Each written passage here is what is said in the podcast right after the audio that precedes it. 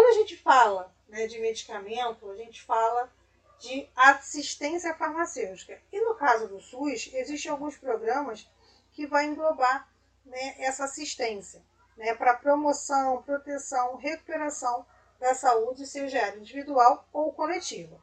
Então, o uso do medicamento ele deve ser um medicamento de uso essencial e que seja de fácil acesso. Né? Além disso, a gente não pode esquecer do uso racional de medicamentos. Então, tudo, né, todo medicamento ele deve ser racionalmente né, controlado. No SUS, tanto a nível ambulatorial né, quanto a nível de internação, às vezes acontece a disponibilização de algumas medicações para determinados agravos. Né? E essas medicações elas são classificadas né, na, nessa distribuição do SUS através de uma lista que é chamada de Relação Nacional de Medicamentos, também conhecida como RENAM. Então, nessa lista, eu tenho as medicações que são disponibilizadas, que são encontradas para que seja feito o uso racional dessas medicações. A nível federal, estadual, municipal, existem é, as mesmas responsabilidades. Né? Mesmo sendo de esferas distintas, a responsabilidade da medicação é a mesma. Então, os medicamentos eles foram classificados de, forma de, três, de três formas diferentes, como medicamentos básicos, estratégicos, excepcionais ou especializados. No caso do medicamento básico, são aqueles que a gente conhece em alguns programas, né, como hipertensão e diabetes, é, com tratamento da asma, é, saúde do homem, saúde da mulher, no caso né, de, de métodos contraceptivos, anticoncepcionais.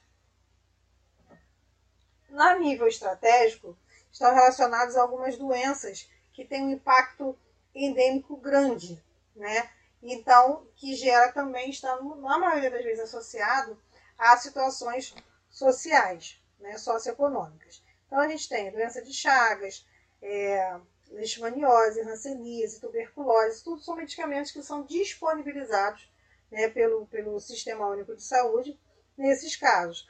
Além desses que a gente colocou aqui, da meningite, da malária também, temos a cólera, a esquistossomose, filariose, tracoma, algumas micoses sistêmicas né, e outras doenças é, decorrentes de alguns micro-organismos que têm associação nesse caso de liberação de medicação. No caso especializado ou excepcional, né, esse tratamento ele pode ser medicamentoso, tá, a nível ambulatorial, ou é, não necessariamente seja um medicamento, pode ser também uma prótese ou algum material especializado que seja utilizado no SUS. Então, esses especializados, esses medicamentos, normalmente, por exemplo, a hemofilia na mulher, né, a mulher já tem que tomar uma medicação que é cara, ela custa muito caro, então isso pode ser isso é disponibilizado no Sistema Único de Saúde. Alguns tipos de tumores, seja no, no caso do sexo masculino quanto feminino, né, tem que ter a, a, o acompanhamento e a liberação do, do, do, SUS, porque por se tratar de um medicamento é, é caro, né, então é um tratamento elevado, de valor econômico alto, né, e uma complexidade também alta.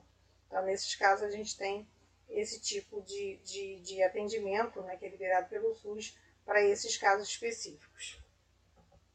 E é isso, pessoal.